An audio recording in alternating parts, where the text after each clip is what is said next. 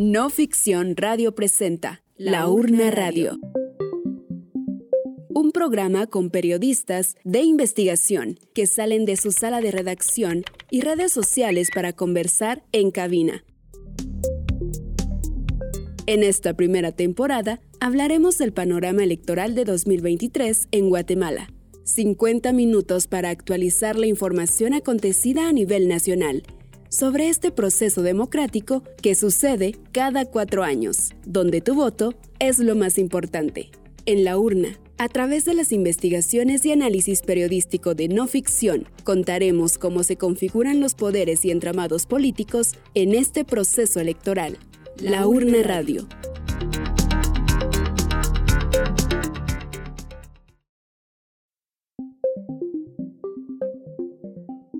Hola, ¿qué tal? ¿Cómo están? Les saluda Amanda Chiquito en la producción de este espacio. Es un gusto volvernos a escuchar y encontrarnos en la cabina de radio. Bienvenidas y bienvenidos al programa número 3 de la Urna Radio.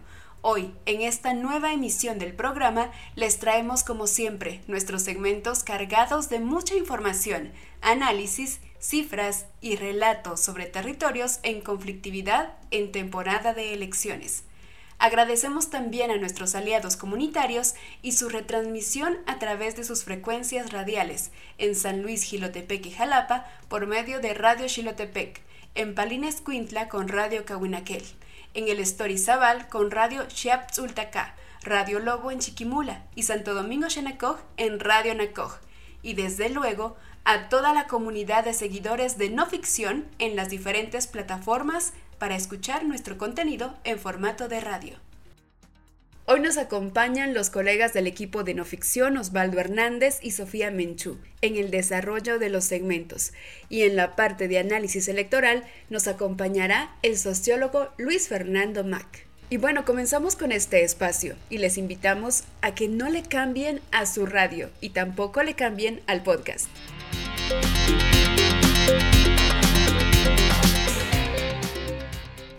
Bienvenida Sofía y bienvenido Osvaldo a esta nueva emisión del programa de la Urna Radio. Es el programa número 3 que estamos llevando y que estamos transmitiendo a través de las radios locales y también llevando a las plataformas en donde usted más le gusta escuchar en versión podcast. Hola, muy buenas tardes, Elsa. Gracias por la invitación. Buenas tardes, Osvaldo. Y gracias a todos los oyentes que nos van a escuchar durante esta tarde. Esperamos que se queden con nosotros durante todo el programa en donde estaremos hablándoles y contándoles varios sucesos y anécdotas y recopilación de datos que tenemos sobre este tema de conflictividad en el tiempo electoral. Eh, hola Elsa, hola Sofía, ¿cómo están? Muchas gracias de nuevo por eh, acompañarnos en este programa. Esperamos poder llegar a, a varias partes que no, no son tan recurrentes de nuestro alcance y salir desde la redacción a la radio es importante para nosotros y un saludo a todas y todas. Gracias por estar de nuevo acompañándonos para llevar información a los distintos territorios en donde nos sintonizan y poder ejercer de esta manera el derecho de informar y ser informados.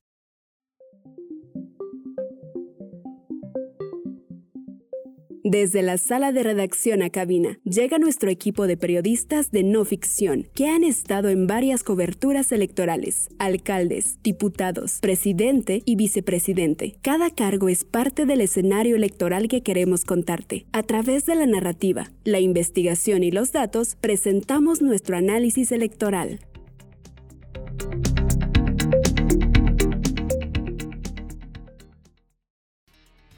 En nuestro segmento Análisis Electoral tenemos como invitado al sociólogo Luis Fernando Mac. También tiene estudios en ciencias políticas y una larga trayectoria como académico. Él nos acompañará para hablar sobre la conflictividad en tiempo de elecciones. ¿Por qué se da este fenómeno? ¿Qué es lo que mueve a la sociedad guatemalteca a entrar en conflictos? Bienvenido Luis Fernando a este espacio de análisis. Agradecemos mucho que esté acá en nuestro programa para hablar sobre la conflictividad y desde su mirada y análisis, ¿por qué la conflictividad en tiempo de elecciones? Bueno, antes que nada, muchas gracias por el espacio y, por, el tiempo concedido. Es para mí un gusto y un, placer estar con ustedes. En, en, en, general, para contestarle su pregunta, no hay una sola causa, me parece, pero sí hay como ciertos elementos que siempre confluyen en, algunos aspectos relevantes. El primer gran elemento que contribuye a la conflictividad es la ausencia de una institucionalidad que tenga legitimidad y que pueda en alguna medida generar una mediación de intereses, porque los conflictos no son lo malo. En todas las sociedades los conflictos siempre ocurren. Obviamente porque las sociedades no somos unificadas, hay diferentes criterios, diferentes perspectivas, pero siempre hay mecanismos de mediación para que esas diferentes perspectivas puedan tener una alternativa que no sea ni una ni la otra, sino un intermedio entre las posturas contrapuestas. En Guatemala, muchas de las instituciones encargadas de la, de la mediación, como los tribunales de justicia o la policía eh, o las fuerzas de seguridad, no cumplen su papel. Usted pone una denuncia o una mediación y los juicios tardan años en resolverse. Entonces, obviamente, la, justicia no es ni pronta ni expedita. Segundo, la policía y las fuerzas de seguridad en los últimos años han tenido acciones parciales, combaten la delincuencia de unos, pero permiten la de otros. Y es lo mismo con, los, con las autoridades, que no se identifican con el bien común. Entonces, eso genera un sentimiento de injusticia, primero, y un sentimiento de que las, los problemas se tienen que resolver por la vía directa, por la intermediación directa con el adversario. Y eso, por supuesto, produce una enorme desigualdad. Las fuerzas, hay actores que son más fuertes que otros, usualmente económicamente hablando, o la cantidad de recursos, etcétera, etcétera, o medios con los que puedan acceder. Y eso, por supuesto, genera una suerte de lógica de la ley del más fuerte. El que tenga más recursos, que tenga más capacidad de, de ejercer violencia o de amenazar, pues son los que obviamente eh, se posicionan en el escenario. Y entonces la gente aprende, hay un viejo dicho que dice, el que no mama no llora, que haciendo conflicto, que haciendo, digamos, eh, que parando calles, eh, estableciendo conflictos, pues se va a obtener obviamente la, la, los, el objetivo deseado. Entonces, lejos de desactivar los conflictos, los provocamos. Si usted analiza, por ejemplo, en el ámbito guatemalteco, la conflictividad de diferente tipo, ambiental, por ejemplo, eh, por la defensa del territorio, eh, por, por tema de recursos y por una serie de temáticas, usted va a ver que la, la, conflictividad, dependiendo del tema, adquiere diferente tonalidad en el territorio. Una de esas conflictividades es la que usted me está abordando, que es la conflictividad electoral. Pero el problema de lo electoral es que puede canalizar cualquier otra o puede ser, digamos, sujeta de cualquier otra conflictividad y eso es lo más complejo. Cuando las autoridades electorales intentan definir eh, criterios para determinar en qué comunidad puede ser que cumple, surja la violencia o la conflictividad y en cuál no, tienen una tarea titánica porque realmente cualquier temática que está, digamos, en, el, en la sociedad puede generar una conflictividad eh, o una violencia electoral, porque al final de cuentas la legitimidad de las instituciones democráticas está muy, muy disminuida y eso es lo que pues, produce este escenario de tanta incertidumbre realmente. Lamentablemente es la, el, el proceso mismo de las elecciones más la ausencia de legitimidad de las instituciones, más el hecho de que existan tantos temas irresueltos durante tanto tiempo, el que produce esta inestabilidad. Entonces, para resumir, no hay solo uno de los factores, pero casi siempre la ausencia de instituciones agrava las condiciones para la conflictividad. En cuanto al panorama que se avisora para este año electoral y los posibles conflictos que vayan a darse, instituciones como la PDH y el Tribunal Supremo Electoral ya se han pronunciado sobre esto. Por ejemplo, en febrero, Alejandro Córdoba, actual procurador de derechos humanos, anunciaba que ya habían identificado seis departamentos con mayor índice de posibles conflictos, y dentro de ellos se encontraban Altavera Paz, Escuintla, Huehuetenango, San Marcos, Chimaltenango y Jutiapa, y por su parte, también el Tribunal Supremo Electoral identificó la semana pasada algunos territorios. Sin embargo, esto es más profundo y con fondos que hay que analizar mucho más.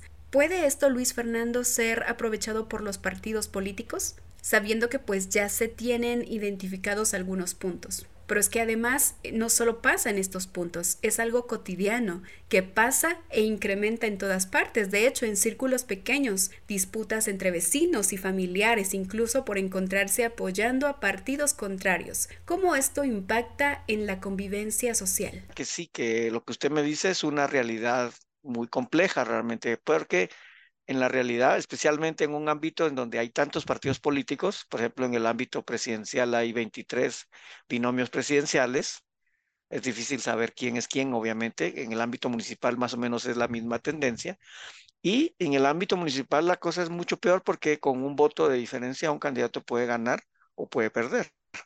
Entonces, eh, eso genera una conflictividad eh, inmanente o presente realmente porque hay tendencia de muchos actores que se sienten ganadores, que por alguna u otra razón están muy confiados en ganar, y cuando pierden, pues lo primero que surge en la explicación es que hubo fraude o que en alguna medida alguna anomalía.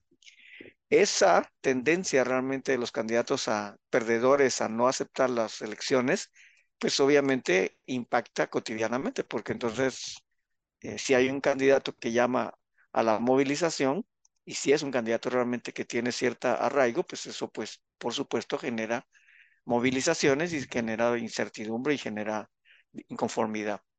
Eh, independientemente si es válido o no el, el, discurso de fraude o el discurso obviamente de anomalías.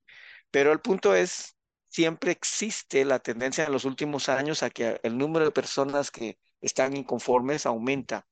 Porque como le digo, el, el problema es que no existen candidatos y opciones eh, no son pocas, sino son muchas, y eso genera una gran eh, conflictividad. La mayor parte de estos puntos identificados en posible conflictividad por las instituciones están mayormente en comunidades indígenas. Esto también puede provocar una estigmatización hacia quienes son más conflictivos, sabiendo que hay factores más profundos. Yo creo que sí, usted tiene toda la razón. Yo creo que las poblaciones indígenas sufren de estigmatización en ese sentido, porque obviamente siempre se piensa que el indígena tiene menos educación, tiene más facilidad de ser manipulado. Por una u otra razón, eh, esas imágenes o esos prejuicios están muy arraigados. Y yo creo que no es cierto realmente. Yo creo que las comunidades indígenas, como cualquier otra comunidad, están sujetas a las mismas influencias que el resto de la población. Entonces yo creo que sí hay una estigmatización eh, y probablemente hay una coincidencia, si el tribunal señala realmente que hay ciertas áreas indígenas que tienen ciertas condiciones, me parece que no es por la condición de indígenas que se, digamos, que se genera esta lógica conflictiva, sino por una serie de factores adicionales al tema indígena. Esto me parece, como usted bien dice, una simplificación al extremo. Luis Fernando, para cerrar este espacio de análisis sobre la conflictividad, ¿Qué podemos reflexionar como sociedad guatemalteca durante la época de elecciones sobre la conflictividad y hechos de violencia que se generan? Bueno, en primer lugar, yo creo que lo que hay que pensar es que la violencia debe ser siempre el último recurso y si es posible hay que evitarlo, por supuesto que la violencia cuando se desborda ya no tiene garantías. Hay que respetar los canales institucionales, aunque uno no confíe mucho en ellos, de manera de que si hay alguna presunción de anomalía, hay que informarse, hay muchos información falsa que circula, entonces no hay que dejarse llevar por las primeras informaciones, hay que verificar las fuentes de información, hay que analizar realmente cuál es la estrategia legal e institucional que se puede seguir. Y si todos esos mecanismos fallan y si se comprueba la información, bueno, puede ser, digamos, que finalmente analicemos si es pertinente o no una, un mecanismo de violencia, pero eso no debe ser la primera opción. Creo que esa es el primer, la primera lección. La violencia, si en dado caso la aceptamos, es la última opción, cuando ya no hay otras opciones y cuando obviamente la, la situación lo requiere. Porque como le digo, la violencia puede resolver cosas, pero puede empeorar muchas otras cosas más. Eh, creo que el diálogo eh, y la mediación hay que apostarle a eso. El diálogo y la mediación son mecanismos que muchas veces funcionan mucho mejor que la violencia. La violencia, el problema es que cuando se desborda destruye todo, lo bueno y lo malo. Y ahí obviamente puede ser que eh, en la, digamos, el resultado sea aún peor de lo que nosotros quisiéramos. Eh. entonces la medicina va a ser peor que la enfermedad. Así que el consejo es no dejarse llevar por los impulsos, por las opiniones o los elementos que nos indulcen a la violencia y analizarlo todo con cabeza fría y con una estrategia más mediadora y más dialógica. Muchas gracias Luis Fernando por estar y compartir este diálogo. Muchísimas gracias a ustedes por invitarme y saludos a la radio audiencia.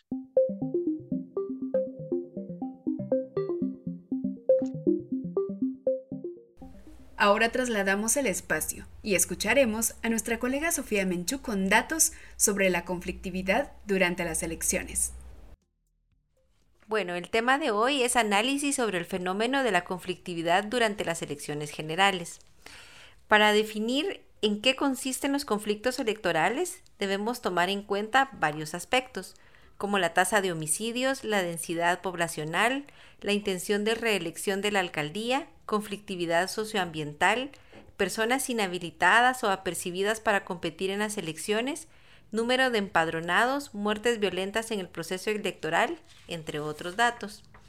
Eh, hace cuatro años, el diario Prensa Libre realizó una nota que me pareció bastante interesante y por eso quise traerla al programa de hoy, que es una recopilación de varios incidentes violentos en diferentes departamentos del país, la nota se titula Incidentes violentos han sido constantes en elecciones. Em, primero comienza contando sobre una quema de papeletas, la eh, inconformidad por resultados y violencia que han, esto es lo que han empañado los comicios en diferentes lugares del país. Durante las elecciones de 1999 se reportaron disturbios en por lo menos 17 municipios. Algunos de estos fueron protagonizados por partidarios que no se encontraban satisfechos con los resultados. Y aquí eh, pone estos ejemplos, ¿verdad? El de Santa Lucía, Cotzumalguapa, Escuintla y Chuarrancho. También en el departamento de Guatemala, que se reportaron destrucción de papeletas. En Chisec, dice, unas 3.000 personas desesperadas por tener que soportar la lluvia y la lentitud de los delegados de las mesas receptoras apedrearon un centro de votación. Luego vemos otro ejemplo en Quesada, Jutiapa. Unas 500 personas ingresaron violentamente al edificio de la comuna e incendiaron el mobiliario y documentos en señal de descontento por los resultados. Estos son como los hechos más sobresalientes de ese, de ese primer recuento de 1999. Luego eh, el texto nos lleva a las elecciones de 2003 en donde ahí la jornada dice inició tranquilamente, pero conforme pasaran las horas, la tensión y el malestar de los votantes ante la lentitud del proceso eh, fue lo que los desesperó. En la capital, un candidato a diputado fue atacado afuera de su residencia en la zona 1. En Cuyotenango, Suchitepeque, se reportó que expatrulleros de autodefensa civil quemaron papeletas y urnas. Los agresores iban encapuchados y armados. La policía no actuó ante el temor de ser atacados, ya que únicamente habían seis agentes. Imagino seis agentes en contra de esta turba, ¿no? Eh, la obsesión por el fraude provocó también la quema de urnas y papelería en el Quetzal San Marcos, ya que un grupo de pobladores, al comprobar que no figuraban en los listados, decidieron asaltar tres centros de votación y quemar 16 mesas y 9.000 papeletas. En Chajulquiché, tres personas perdieron la vida al ser aplastadas en un tumulto en un centro de votación. O sea, creo que son hechos bastante fuertes que, como vemos, fueron en el 2003 y pareciera que como que no, no ha cambiado tanto la situación. Luego vamos siempre en conformidad en otros municipios. Esto fue en 2007, este, estos hechos que se van a detallar. Dice que tras haberse conocido el primer escrutinio de votos de alcaldías, en el Serinal Santa Rosa, pobladores quemaron 17 urnas ante las denuncias de fraude electoral. Las autoridades capturaron a 19 personas, mientras que en Tucurú, Alta Verapaz, se informó que la municipalidad fue quemada y urnas que se encontraban en dos centros de votación también las quemaron. En 2011 también hubo conflictos se reportaron bastantes incidentes. El incidente mayor ocurrió en la aldea Shehuyup, en Nahualá, Sololá, donde retuvieron durante tres horas a dos auxiliares del Tribunal Supremo Electoral y quemaron 123 papeletas que debían llegar a Santa Catarina, Iztahuacán, Sololá. Los pobladores estaban inconformes ya que les habían informado que las papeletas iban marcadas a favor de un partido político.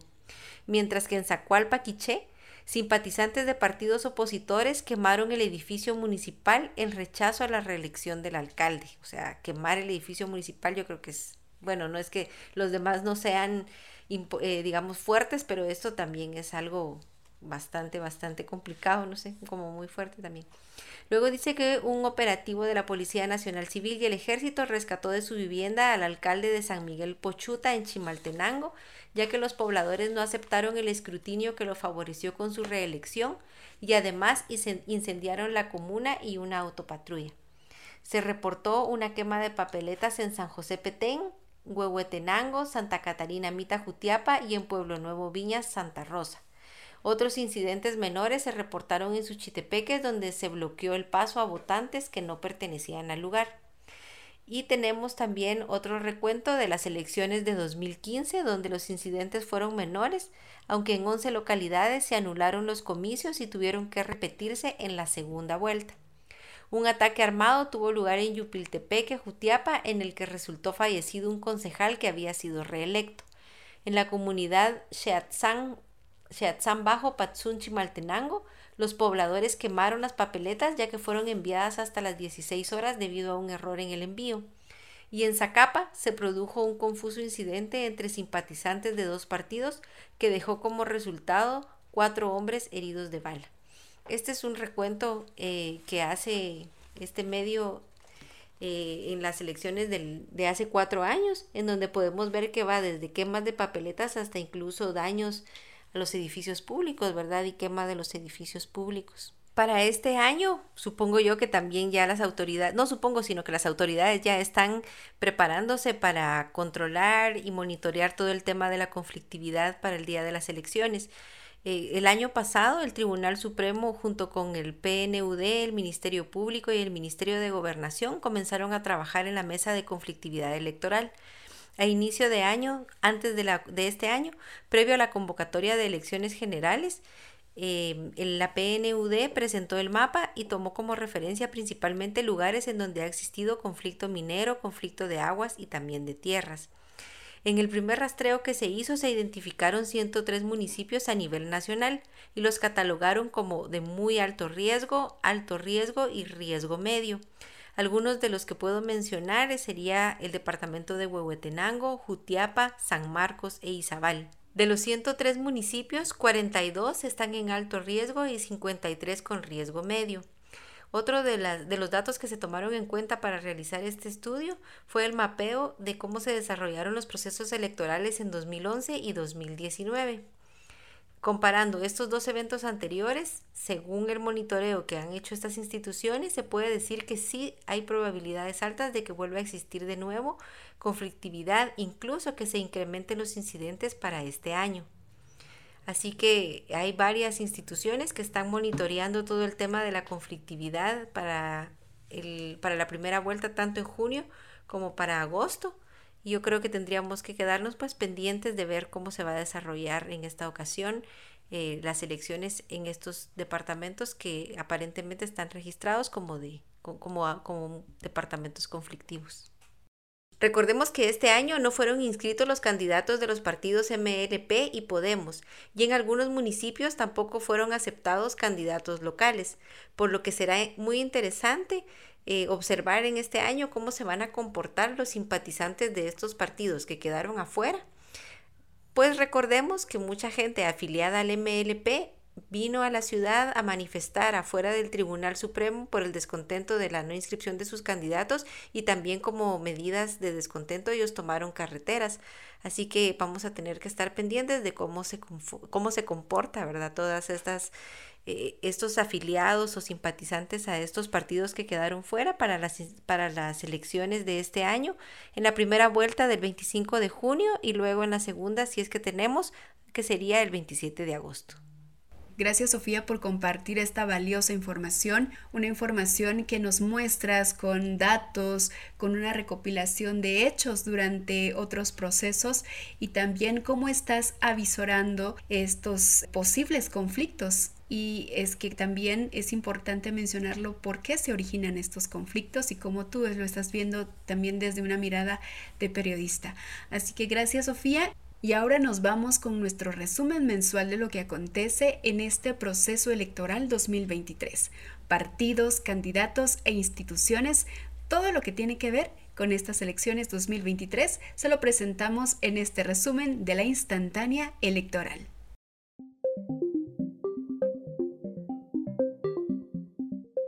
Es hora de servirte una instantánea. Un resumen de noticias en torno al proceso electoral. ¿Qué pasa con los candidatos? ¿Qué novedades tienen los partidos políticos? ¿Cómo está reaccionando la ciudadanía ante estas elecciones? Aquí en la instantánea electoral te lo contamos.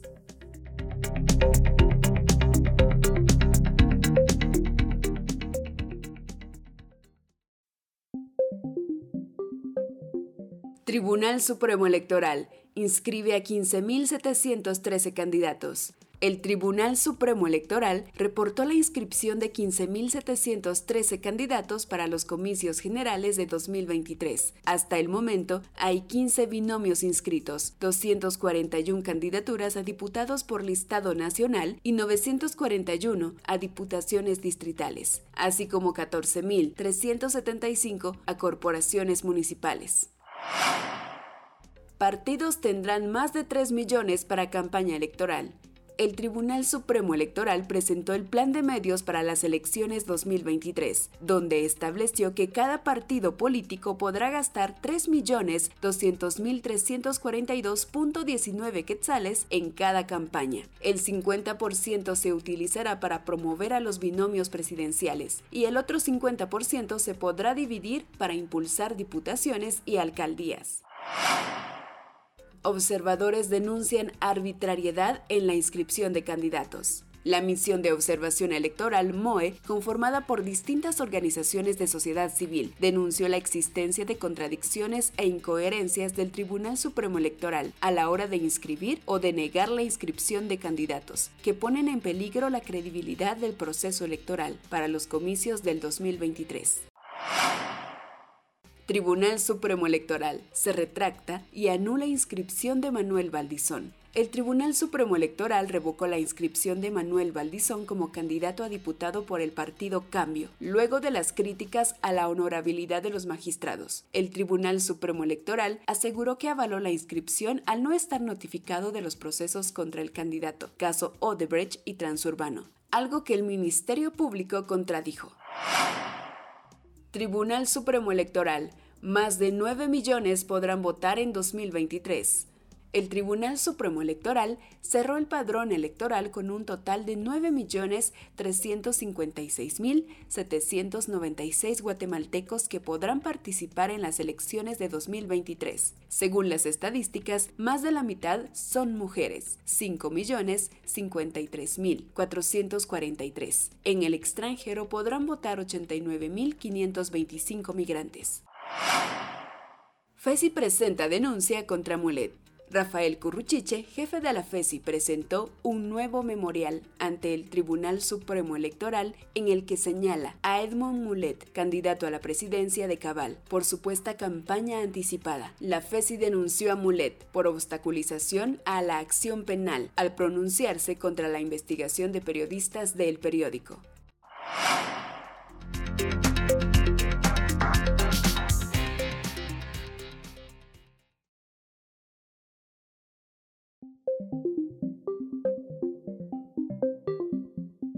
Quien controla el pasado, controla el futuro.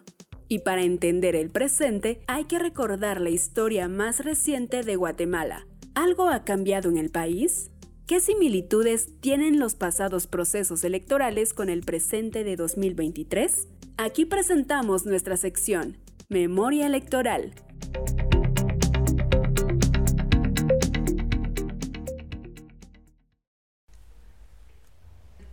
vuelta con nuestro siguiente segmento, Memoria Electoral. Gracias a Osvaldo por estar aquí, por compartir esta historia con nosotros, una historia que él cubrió hace un tiempo y pues que también nos da una mirada de cómo es un territorio en conflictividad la noche de las elecciones, pero qué mejor que sea él quien hizo esta cobertura, quien llegó hasta allá y quien también eh, pudo relatar y tener esta narrativa desde su visión como periodista. Así que Osvaldo, muchísimas gracias. Estamos también eh, muy contentas de que puedas acompañarnos una vez más y que puedas compartir con la audiencia de no ficción y de las radios locales esta historia que nos traes. Bienvenido Osvaldo.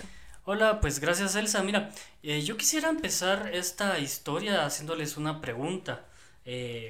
O sea, tanto a ti como a Sofía o incluso a la audiencia, ¿no? Si alguno puede recordar algún empate durante las elecciones, ya sea a nivel municipal, a nivel de Guatemala, a nivel de Centroamérica, a nivel de Latinoamérica o incluso a nivel mundial, si recuerdan que haya habido algún empate, ¿no? Pero, pero no un empate eh, de que uno diga empate técnico, como llaman, de 49.80% para un candidato o el 49.20% para el otro, ¿no? Que no es exacto, sino yo les pregunto si han habido o recuerdan algún empate que haya sido exacto, los mismos números, los mismos votos.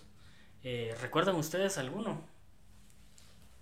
Bueno, yo me puse a googlear a partir de tu pregunta ahorita mientras estabas hablando, pero la verdad es que no recuerdo y de inmediatamente tampoco encuentro uno, pero no sé si tú recuerdas o puedes contarnos sobre algún ejemplo. Eh, no, Osvaldo. En mi caso no recuerdo haber escuchado ningún empate o algo parecido. O, de hecho, o sea, pensar si es posible un empate en elecciones, ¿no? Eso es como, porque yo no recuerdo ninguno. Y a partir de eso, pues hoy les vengo a hablar de un caso muy singular. eh, a ver, primero ubiquémonos. Como no podía ser de otra manera, este tipo de cosas suceden en lugares macondianos, casi que son de ficción, pero son reales. Y pues en este caso hay que hablar de un municipio de Guatemala. Quisiera que nos ubicáramos un poco, ¿no? Porque eh, este tipo de cosas no suceden a menudo. Eh, les invito a que vayamos justo al departamento de San Marcos y Huehuetenango, justo donde se unen, pero donde se unen junto con México ahí en esa esquina, que podríamos decir que es una triple frontera. Em, no, no sé qué piensan ustedes de esas fronteras, cómo las imaginan o si han estado en este tipo de fronteras y sobre todo en año electoral, cómo suceden este tipo de disputas. Y pues nada, ese lugar donde se une San Marcos, Huehuetenango y México se llama Tectitán y es un municipio realmente de Huehuetenango. Quizás es el más chiquito del departamento. Tectitán significa el lugar de pedernales, de piedras muy duras.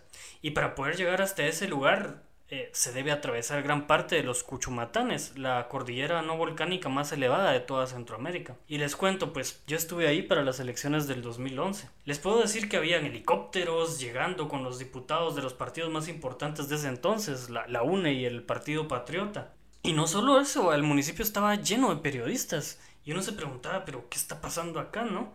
Y, la gente hasta estaba molesta de tanto alboroto. En su vida realmente les habían prestado atención en unas elecciones. O sea, Tectitán, un municipio chiquitito. Em, y no sé si alguna vez ustedes habían escuchado de Tectitán, Sofi, Elsa, ustedes habían escuchado. Yo la verdad tal vez en alguna nota de prensa que no podría tener como muy clara ahorita, pero más allá de eso no lo conozco. Eh, me gusta imaginarlo cuando dices que está eh, en frontera con México y con Huehuetenango. Me imagino, no sé, como hasta el clima caluroso. Eh, y, pero me llama la atención porque estaba lleno de periodistas ese municipio en esa ocasión. Claro que sí, Osvaldo, había escuchado y creo también que tener alguna experiencia de trabajo con mujeres mayas también me ha acercado a conocer de alguna manera estos territorios y no solo a conocer los territorios como tal, sino que a poder entender las dinámicas, los contextos en los que viven estas poblaciones. Bueno, es que en realidad no hay mucho que decir de este municipio. La cabecera se recorre solo en 20 minutos, el pueblo está en la cima de una montaña y cuando fui lo primero que veías era como dos enormes antenas de telefonía. No había ni siquiera cajeros automáticos. Y Tectitán parece más un municipio de San Marcos que de Huehuetenango, por su cercanía con la triple frontera. De hecho es como una ciudad dormitorio de, de, mm, de, de Tacaná, que está en Huehuetenango. Y bueno, y cuando uno habla con la gente te dicen como frases como de noche, pero a bien altas horas de la noche lo que se ve aquí son camionetas agrícolas de lujo, polarizadas, que atraviesan las carreteras. O sea, ustedes ya saben a qué nos estamos refiriendo eh, cuando oímos este tipo de comentarios. Em, la cuestión es que algo que nunca ocurre ocurrió en Tectitán en 2011. Eh, un empate entre los dos candidatos a la alcaldía, eh, Francisco Valle de la UNE y Elí González del PP pero les digo que un empate de números iguales, es decir, no era un empate técnico de pequeños porcentajes, ¿no? sino 1162 votos para cada uno. Estadísticamente algo como imposible. Y averiguando así como periodista, fuimos entendiendo la situación cuando estábamos en el lugar. Eh, la gente ah, incluso hablaba de que había incendios o de posibles trifulcas y enfrentamientos. Y te pintaban un panorama de, de miedo cuando llegabas a Tectitán. Uno pensaba que Tectitán era como una ciudad de estas que se miran en la serie esta de Walking Dead llena de zombies, ¿no? Y, e incluso con, como que era un, un pueblo fronterizo. Entonces como que te metía mucho miedo y qué era lo que había pasado acá, por qué había sucedido el empate. Y algo así habían sido las elecciones en aquel entonces, un 11 de septiembre en Tectitán, o sea, daba, daba miedo. No sé si ustedes me pueden contar si han visto cómo se viven las elecciones desde fuera de la capital, o sea, desde los municipios, si han estado ahí alguna vez o, o han reporteado ese día de las elecciones. Yo no, yo siempre he tenido que cubrir las elecciones desde la ciudad y pues en la ciudad creo que no es tan emocionante como lo que acabas de contar o por lo menos tan colorido como, como lo acabas de describir. Aquí eh, es todo más tranquilo. Eh, de hecho, me ha tocado ir a, a, cubrir elecciones. La última vez recuerdo al colegio Valleverde ahí en zona 15, en donde la gente llegaba muy ordenada y llegaban como mucha gente así, pues que se veía que era como de clase, no sé, media alta o alta. ¿Verdad? Eh, eso y de ahí también recuerdo, o sea, en las escuelas y todos los centros de votación que ponen en zona 1, aquí lo más interesante se da en el Parque de la Industria, bueno, ahí fue donde pusieron el centro de, de mando, digamos, del, del Tribunal Supremo y a donde van los todos los candidatos presidenciales a una ronda con los medios, pero de ahí hasta el momento no, no, recuerdo. muchos conflictos.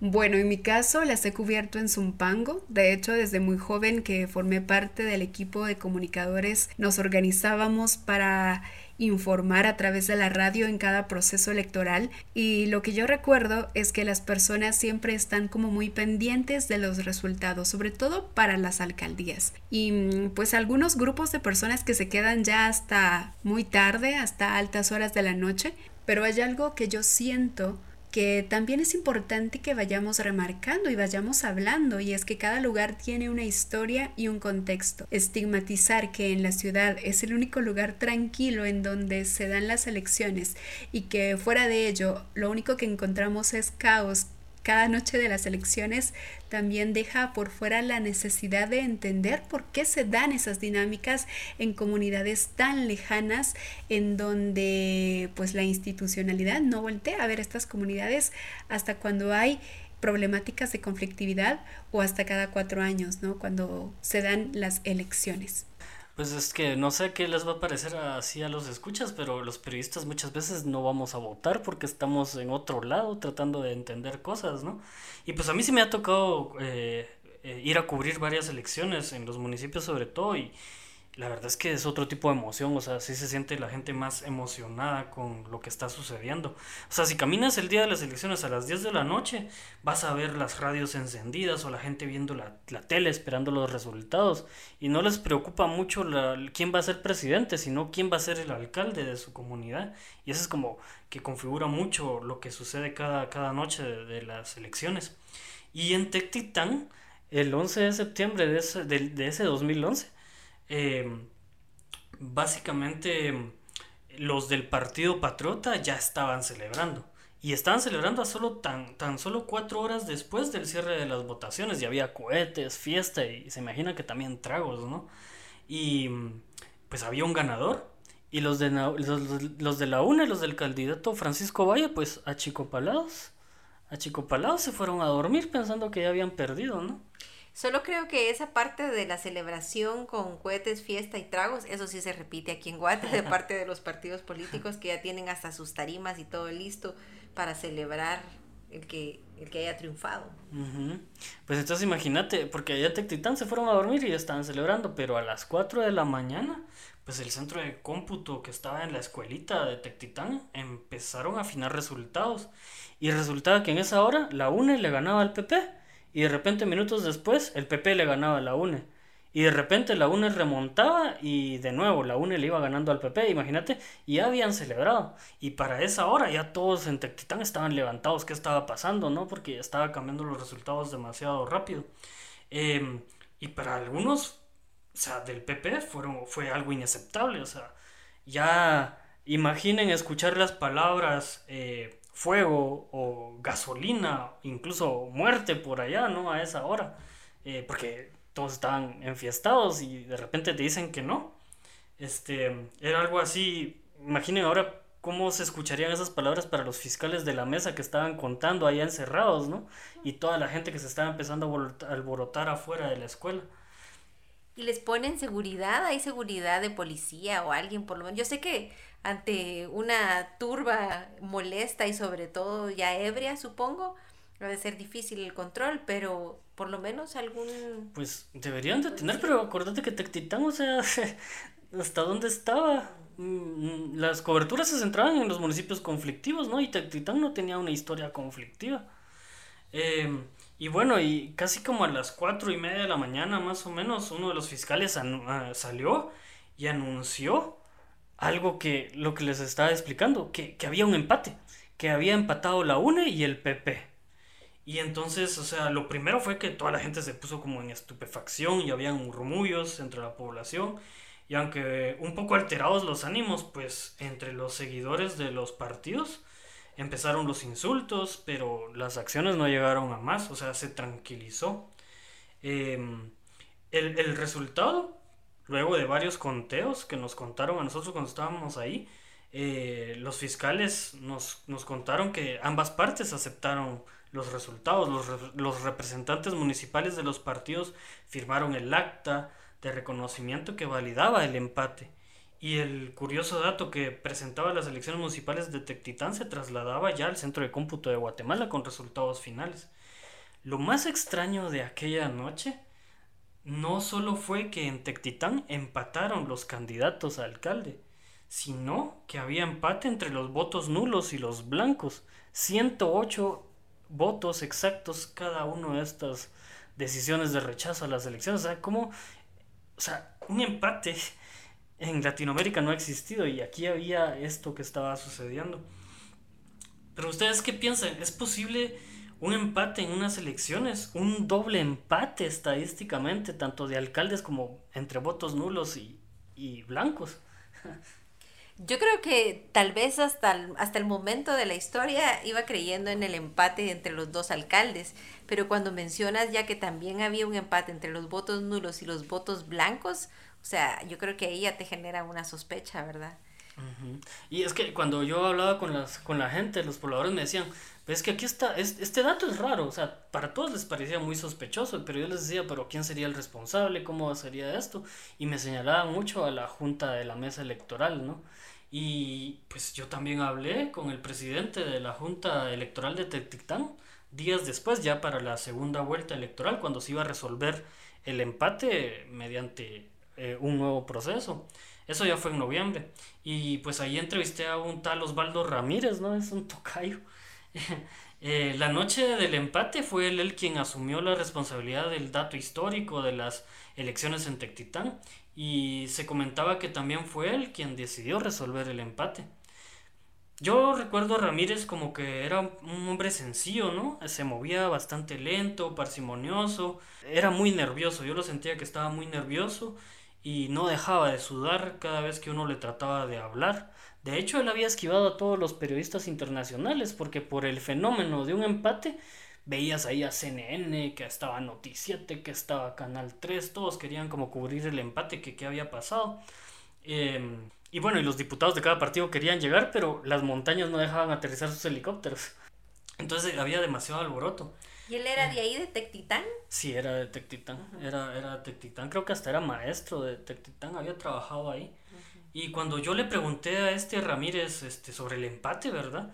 Él solo me dijo, bueno, la gente decidió y fue un empate, a los fiscales se les entregó sus votos, los contaron una y otra vez y ambos dijeron pues 1162 eh, votos, no, perdón, eh, sí, 1162 exactos.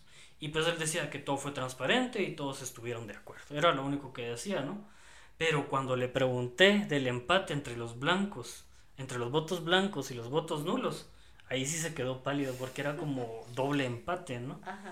Eh, y él empezó a ver hacia todos lados, o sea, miró la cámara de fotos del fotógrafo que me estaba acompañando, eh, miró la grabadora y bueno, y confesó que estaba preocupado por esos resultados de doble empate. Y dijo algo como, bueno, uno, uno es como un árbitro de fútbol, ¿verdad? Cuando uno lo en los insultos y las amenazas, hay que mantener el orden, una cosa así me dijo, ¿no? Y uno tiene responsabilidades y hay que asumirlas y se puso así como tratando de justificar un poco el doble empate que era estadísticamente imposible. Pues yo creo que para mí ese día, como nunca antes había ocurrido en Latinoamérica, se inventaron un empate electoral para mantener calmado al pueblo. O sea, la Junta Electoral escuchó incendio, fuego, muerte afuera de la escuela donde estaban ellos contando y pues mejor salieron a decir que había un empate, ¿no? Eh, no sé ustedes qué piensan de esta historia que les estoy comentando. Es real, es que es, que es en Guatemala, entre la frontera de México, San Marcos y Huehuetenango, y, y hubo un empate. Yo creo que tal vez para empezar ellos no tenían idea de que iba a haber tantos medios eh, verificando y acompañando esa noche de, las votaciones. O sea, no, al final de cuentas se volvió una historia que salió de ahí, de la comunidad, y que cuatro años después todavía la estamos recordando, ¿verdad? Eh, pero también se me hace mucho esa actitud de este señor Ramírez como algo así tipo eh, Pilatos, ¿no? O sea. Sí, o Salomón. Ajá, sí, no sé si Pilatos o Salomón, una mezcla entre ellos dos, ¿no? Era como al final trató de resolver todo para salvarse a él mismo, probablemente, pero al final de cuentas su decisión tampoco fue tan... O sea, eso era sospechosa, ¿no? Era dudosa. Y pues al final, en la segunda vuelta electoral, pues sí hubo un desempate. Eh, en noviembre de aquel año eh, fue hasta la segunda vuelta, ¿no? Cuando se celebraron la, la, la, la segunda vuelta electoral pero pues estuvo tenso. Yo sí ese día estaba ahí y ese día, como lo que tú decías, ahora sí habían policías, había ejército, todo estaba rodeado porque estaba todos los ánimos caldeados, porque ya se identificaba con una conflictividad del empate en sí. Y pues cuando ya eh, empezaron a decir los fiscales que había un resultado final, pues la tensión se incrementó, las fuerzas de seguridad se empezaron a desplegar, yo los vi corriendo de un lugar a otro y hasta habían creado un cerco mayor en el pueblo y todo dividieron, trataron de dividir a, la población en los que eran de la UNE y los que eran del PP. Y hasta los gestos de los policías y los soldados, yo sí vi que estaban como nerviosos, con, con ansiedad. Hasta yo vi que algunos tenían el dedo en los gatillos de las armas. Como no, si muchas veces, a pesar de que manden grandes contingentes de policías o, soldados, en ocasiones la, las personas de las comunidades lo superan en número, ¿verdad? Entonces muchas veces los han sacado corriendo de, ahí. Y bueno, y al final, pues ese día, eh, 3.767 habitantes de Tectitán decidieron ir a votar. Fue un poco menos, un poco menos de los que habían votado en la primera vuelta y los que decidieron el empate. Y al final, Elí González del PP le ganó la alcaldía de Tectitán a Francisco Valle de la UNE por solo 62 votos aquella noche. saber si lo resolvieron ellos por debajo de la mesa antes de esa segunda vuelta o saber. Pero interesante. Pues hubo un empate y el empate fue en Guatemala. Gracias Osvaldo y Sofía por acompañarnos en este programa, por aportar cada uno desde su experiencia en coberturas electorales y a ustedes que están del otro lado escuchando en su radio y dispositivos, muchísimas gracias por seguir y permanecer durante estos minutos. Nos despedimos con palabras de nuestros colegas. Pues gracias Elsa, este, yo la verdad es que me la pasé bien en este programa. Em, yo creo que es importante tratar de ver qué significa, por qué los guatemaltecos nos ponemos violentos, por qué tratamos de ser, de fanatizarnos políticamente. Es que no es una cuestión ideológica en este sentido para mí, sino que es más que todo como esas afinidades que se tienen sobre los candidatos y son los, realmente los, los candidatos los que eh, tratan de que la población eh, que vote por ellos, pero les ofrece una cosa a unos y el otro candidato les ofrece las otras condiciones a, otros de los, del sector de la población y eso es lo que crea, yo siento, con un poco más de conflicto. O sea, va generando poco a poco, va la gente tratando de entender qué es lo que pasa en, en, en su contexto y, y, claro, o sea, es una, el, el final del voto es una emotividad. Y cuando esa emotividad eh, se rompe o se, o se cuestiona o se siente uno incómodo, pues el pueblo reacciona, el, el, ciudadano común reacciona. Si te están viendo que están cometiendo una injusticia contra ti, pues creo que en ese ámbito electoral suceden este tipo de cosas, ¿no? Y lo que queda es que a mí lo que me molesta mucho del Tribunal Supremo Electoral, que solo dice que va a hacer diálogos, que va a hacer capacitaciones, pero no realmente resuelve lo de fondo, lo que hay. Y a veces hasta tiene que repetir elecciones porque se quema un pueblo entero eh, se queman las papeletas y no hay esa dinámica de tratar de establecer una democracia participativa donde todos estén de acuerdo y que sea transparente, que creo que esa es la clave, creo yo, que cuando no hay transparencia ocurren este tipo de, de conflictos. Pues muchas gracias Elsa, Osvaldo, a todas las personas que nos acompañaron. A mí me gustó mucho este programa por toda la historia, la anécdota que nos contó Osvaldo sobre las elecciones en Tectitán. La verdad es que mientras ibas narrándolo, ibas contándolo, eh, yo todo me lo imaginaba. Eh, muy interesante, la verdad, también de ver eh, todo ese ejercicio que, que ocurrió ahí con el fiscal de mesa del Tribunal Supremo, entre los políticos, la gente de la comunidad. Me, por eso es una de, es una de, de las historias ¿no? reales que, me gustó bastante, que creo que ejemplifica bastante bien eh, parte de cómo surgen o por qué surge también la conflictividad eh, durante las elecciones. A mí para este año en particular me preocupa el tema electoral eh, desde el punto de vista que vemos dos partidos que quedaron fuera, ¿verdad? Que es el de Roberto Arzú en Podemos y también el de Telma Cabrera con el MLP. Ahorita esta semana también vimos que Edmond Mulet pues tuvo una solicitud de antejuicio de parte del, del, Ministerio Público, ¿verdad? No sabemos todavía qué va a pasar en, en el resto de, de, la semana de aquí a, a, que comience la campaña electoral que sería el lunes 27 de marzo. Pero eh, pareciera que como que si quisieran instalarnos, mejor dicho, imponernos ciertos candidatos, ¿no? Como irle limpiando el camino a quienes están de punteras ahorita, que puede ser ya sea Suri Ríos eh, con el partido Valor y eh, Alianza con Partido Unionista o Sandra Torres de la UNE.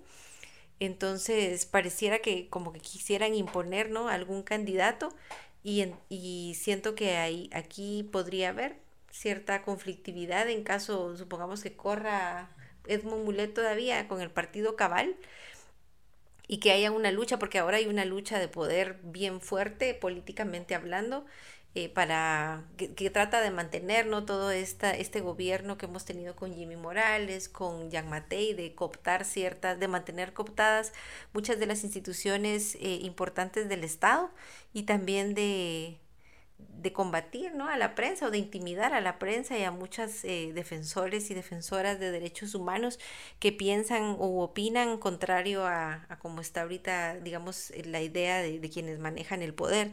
Entonces, eh, desde este punto de vista me preocupa también el tema de conflictividad que podamos ver en estas elecciones, en este proceso. Y yo le diría a las personas que nos escuchan que traten de no ponerse como la camisola, ¿verdad? Como si fuera fútbol, pero como que traten de no vestir la camisa directamente de estos partidos políticos, porque al final la mayoría tiene la misma tendencia, la misma ideología, y si los votantes la comparten, pues está bien, ¿no? será su decisión pero al final los políticos siempre buscan mantenerse en el poder, ¿no? Y hay que hacer como también un análisis, una eh, una reflexión en cada una de las comunidades, qué, qué tan eh, honesto y transparente ha sido su, su, alcalde, como para ver si de verdad merece la pena eh, mantenerlo o no en el poder. Entonces, creo que hay que tratar de no ponerse esa camisola directamente, sino de que al final por quien decidan su voto para evitar este tipo de conflictos, ¿verdad? Eso sería lo que yo creería que podríamos reflexionar para estas elecciones de junio de este año. Invitamos a toda nuestra comunidad en redes sociales y de las radios locales a que puedan seguirse informando de este proceso electoral en la urna electoral. En nuestras plataformas pueden encontrarnos como No Ficción GT y también estamos en Facebook, Twitter, Instagram y TikTok. Tenemos un amplio contenido de reportajes, videos, podcasts, así que les invitamos a que nos sigan en todas las plataformas digitales y que nos busquen en todas partes. Y también les invitamos a que estén pendientes de nuestro programa La Urna Radio en su edición número 4. En controles y producción les acompañó Amanda Chiquito para No Ficción.